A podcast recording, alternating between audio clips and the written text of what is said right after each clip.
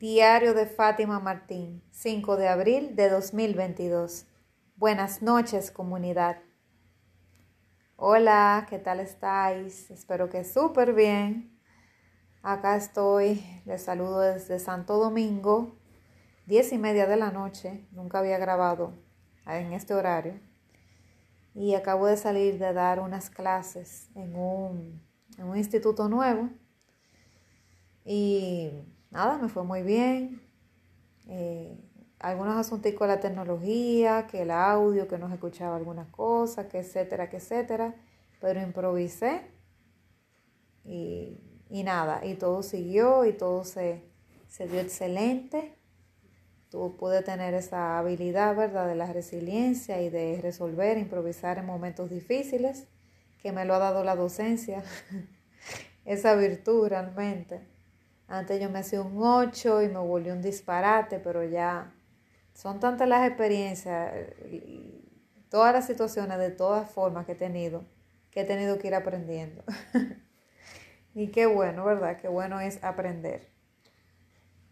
Entonces hoy vamos a hablar de un tema que, bueno, me ha tocado trabajar desde desde que me senté aquí en casa en la pandemia, sobre todo, que me tuve que autoconocer más y tuve que,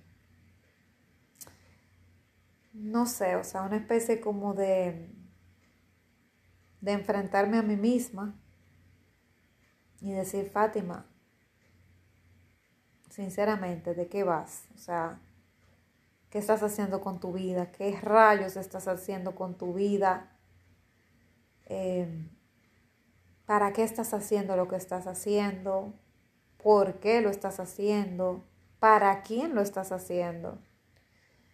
Y ahí tuve que enfrentarme a mí misma, entender que, que lo que estaba haciendo no me llenaba del todo, que no estaba en el lugar en, en el que quería estar, que había un vacío dentro de mí que no había podido llenar ni con ni con el trabajo espiritual, ni con cambio de empleo, ni con el lugar donde vivía ahora, ni con las cosas materiales que he ido adquiriendo. Sentía como algo ahí, como una espinita, y no entendía qué pasaba. En ese entonces yo no conocía todavía de coaching, apenas lo había oído mencionar, pero no había recibido, bueno, sí, unos días antes recibí mi primera sesión de coaching, ahora recuerdo unos días antes, como tres días antes de que me encerraran en la pandemia, había recibido mi primera sesión de coaching.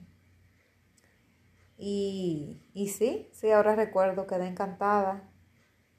Conocí muchas cosas, había ido a una conferencia llena de coaches y como que me quedó la semillita ahí sembrada y me hizo gastar en una certificación de muchos dólares y bueno, digo gastar, pero realmente fue invertir porque todo lo que gastas en ti, entre comillas, es una inversión. Si es en ti, es una inversión. Y le puedes sacar provecho. Tu activo más valioso eres tú mismo. Pero invertir todo ese dinero en una persona que yo ni conocía, que conocí apenas tres clases, fue como que tirarme de un precipicio, pero porque sentí un llamado en mi corazón. Y, enfrenté el miedo que tenía de invertir en una persona que no conocía, pero algo que sabía, que tenía, algo me decía, tienes que cogerlo. O sea, no era una explicación racional, no era una explicación del intelecto, era una explicación simplemente de, del sentimiento, de la emoción. El sistema, el neurocórtex me estaba diciendo que no, pero la parte de mi, de mi sentimiento, de la emoción, me decía que sí, que le diera para allá, que tenía que hacerlo, que si no lo hacía me iba a arrepentir y bueno, lo sostengo el día de hoy. Y luego de que conocí el coaching, ahí conocí la logoterapia y un poquito de PNL y bueno, estoy conociendo todos esos hacks, esas herramientas que me pueden ayudar a hacer mi vida diferente y, que me han traído a donde estamos ahora. No tendría el podcast si no, si no supiera de qué, de qué quiero, o sea, qué, cuál es el rollo conmigo, qué quiero hacer, de qué quiero vivir en los próximos años hasta que salga de esta existencia y, y no tendría claro el sentido de vida que tengo ahora, precisamente porque el miedo lo tuve que enfrentar, pero el mensaje de hoy es que no debes simplemente afrontarlo, el miedo, sino trascenderlo.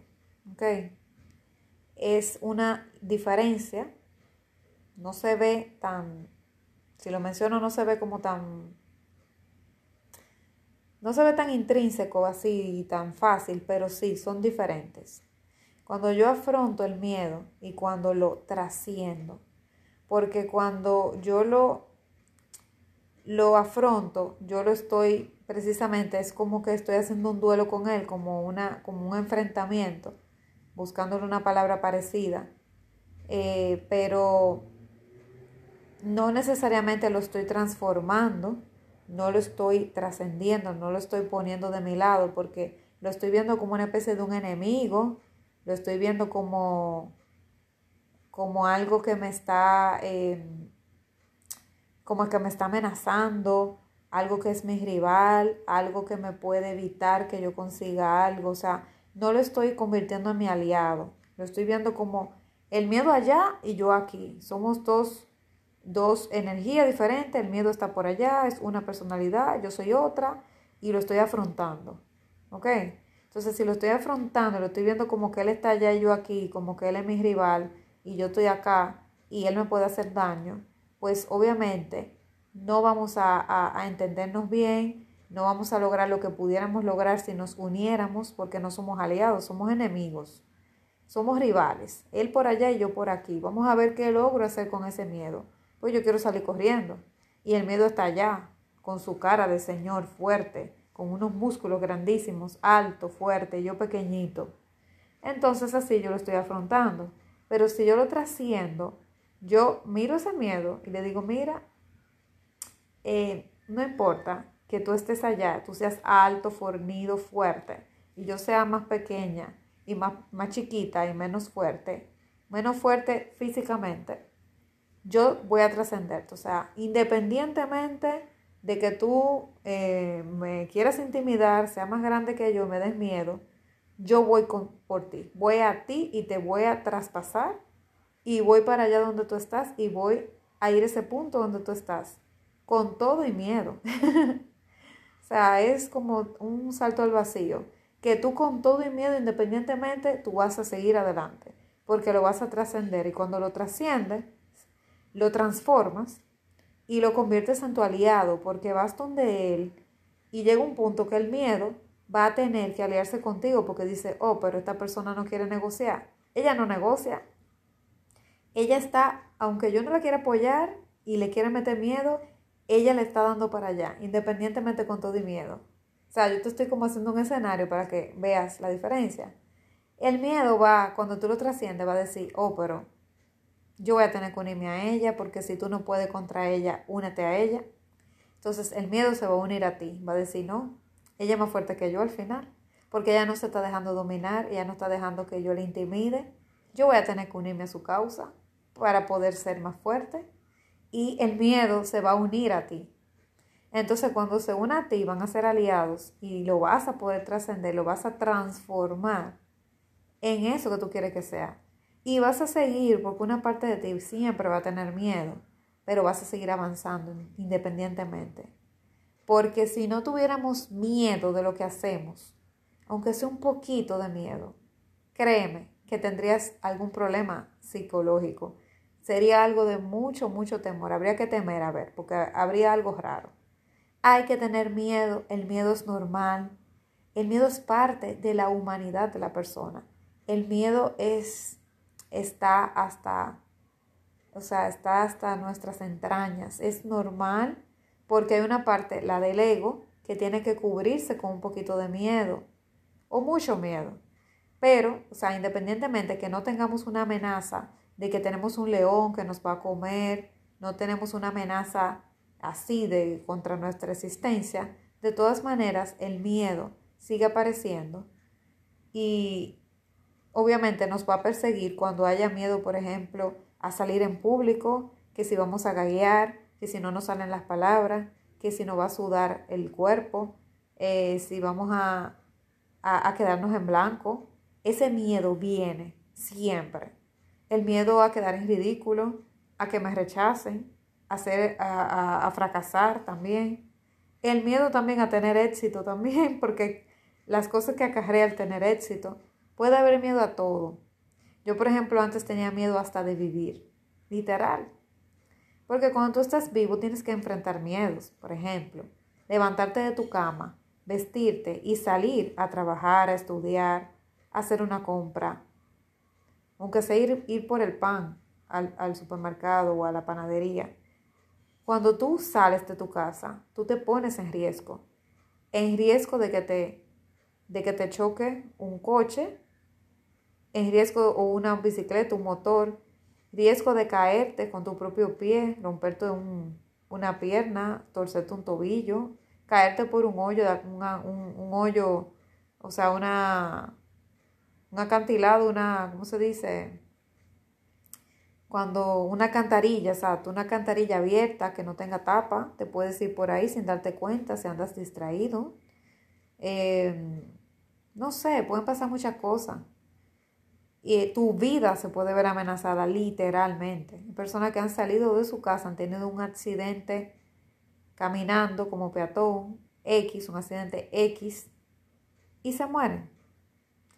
Tú estás, incluso no tienes que salir de tu casa. Tú estás en, el baño, te estás dando una ducha y hay personas que en la tina, sobre todo cuando eran bañeras antes, la llenaban, se podían ahogar, quedarse dormidas ahí y ahogarse te puede dar un golpe en la tina, un golpe con, la pared o lo que sea, quedar inconsciente.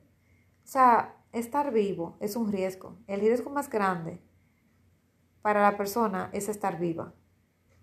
Porque todo el que está vivo tiene riesgo de morirse. De la manera más tonta, pero sí se puede morir. Entonces hay miedo hasta de vivir. El miedo a salir de mi casa, que me pase algo en el camino, el miedo a que no me quieran, a que no me amen, a que me abandonen, a que me dejen solo.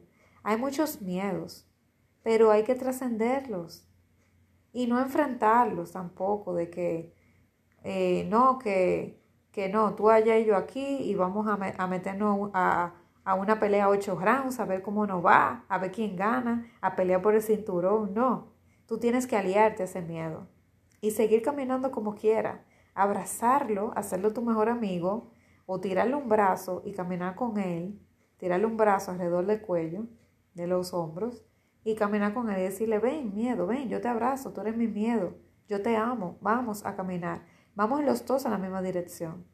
Y si van los dos a la misma dirección, el miedo no va a caminar por un lado y tú por otro, van a ir juntos los dos. Y va a ser maravilloso. Pero tienes que decidirlo primero. Tienes que decidir trascender ese miedo para que cuando decidas trascenderlo, entonces Ahí ya se van a unir los dos por un solo objetivo. Las energías van a estar encaminadas a un solo lado y van juntos a lograr grandes cosas. Pero tienes que darte el chance. Todo va a dar miedo en la vida, señores.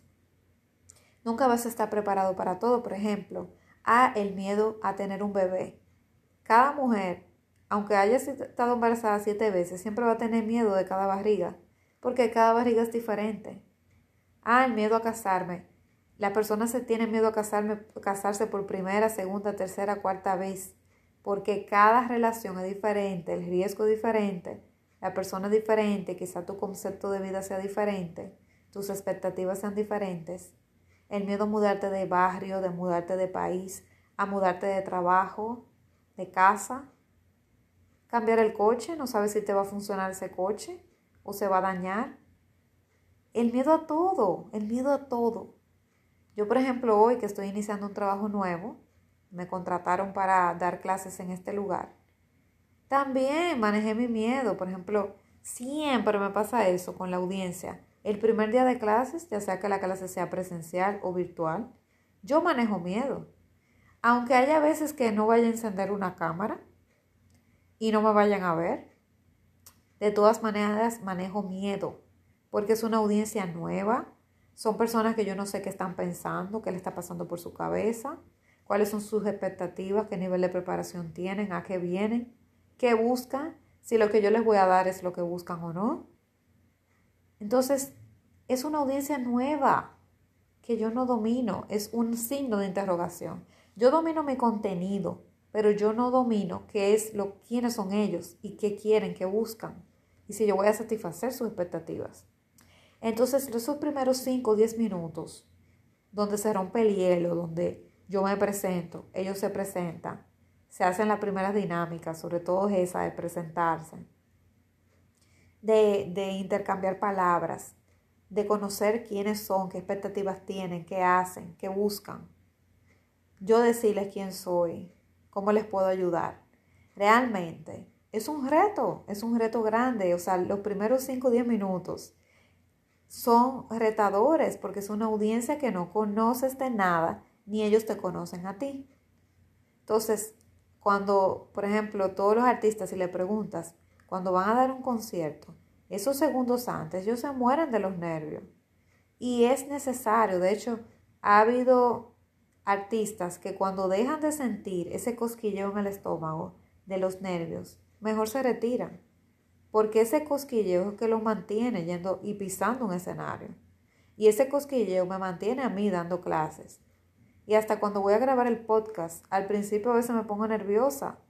Cuando viene un tema nuevo, cuando saludo, y luego ya voy como pez en el agua. ¿Por qué me pongo nerviosa si manejo el contenido? Bueno, porque no sé, eh, no sé si el tema quizás ese día va. Yo le hago, le hago mucho honor a, lo que mi corazón me diste. Eh, aunque domine el contenido con mi audiencia en, en los distintos cursos que doy, son personas nuevas, expectativas nuevas. Entonces, ya después de la primera clase, los primeros 15 minutos, ya uno se suelta. Así pasa como manejas un coche por primera vez. Después que tienes 15 minutos manejándolo, ya todo fluye. Pero ese primer miedo inicial es necesario. Cuando estás en persona todavía más miedo porque estás en persona, viendo la cara de todo el mundo. Y ellos no te conocen ni tú a ellos y, y, y entonces cuáles son las expectativas de ellos y qué van a pensar. Y uno empieza a pensar qué pensarán de mí, pensarán tal y tal cosa, que, ¿Qué dirán de mí? ¿Me, juzgarán sin haberme conocido, sin yo haber abierto la boca? ¿Qué expectativa tendrán de mí? ¿Serán muy altas? ¿Serán muy bajas? ¿Serán las justas? Pero estas cosas son normales, totalmente. Entonces, te invito a que utilices esto del miedo y de todas maneras emprendas una acción, porque lo fuerte es que el miedo te paralice y al final no hagas nada. Porque no hacer nada es una decisión también. Pero yo quiero que esto sea una comunidad de personas que estemos dominadas por siempre tener una acción, claro, una acción consciente. No solamente accionar por accionar, sino hacer las cosas, pero no quedarnos frisados siempre y que el miedo nos gane y después decir en 5 o 10 años, ay, si yo lo hubiera hecho, ¿Qué sería de mi vida si hubiera dado el primer paso? ¿Qué sería de mi vida si hubiera hecho esto por primera vez? Si me hubiera atrevido. El si hubiera, el que hubiera sido, es la causa de infelicidad más grande del mundo. No dejes que otros decidan por ti. Date tú el chance. No pienses de qué hubiera sido. Sí, hazlo. Si tú entiendes que lo que tú vas a hacer no te hace daño a ti ni a otras personas, hazlo. Y luego entonces, en el camino, en la marcha, tú vas corrigiendo, pero tírate, tírate, claro. No te vas a tirar en una piscina de 20 pies si, si tú no sabes nadar. Aprende a nadar. Si quieres, tírate primero con un salvavidas y luego suelta y quítate ese salvavidas. No es que te tires a la nada y punto, no con riesgos calculados. Pero tírate, ya si mínimamente lo sabes hacer, tírate si sabes que puedes, ¿verdad? Por ejemplo, si una audiencia, ah, que la audiencia es muy experta, tírate una audiencia menos experta, que tú domines tal contenido con esa persona de este nivel. No te pongas al nivel 10 y tú estás al nivel 7. Tírate a las que están del 6 para abajo. Y luego entonces tú te tiras más, mientras más vas avanzando, te vas tirando audiencias más grandes. Pero tírate, porque si no te lanzas y lo haces antes hecho que perfecto, ¿sabes qué? Al final la perfección nunca va a llegar. Y cuando esté tan perfecto y bello que tú digas, ya estoy listo, va a ser tarde. Reflexiona sobre eso. Nos vemos mañana con un tema súper interesante. Así que no te lo pierdas. Nos vemos, ¿eh? Seguro que sí. Un fuerte abrazo.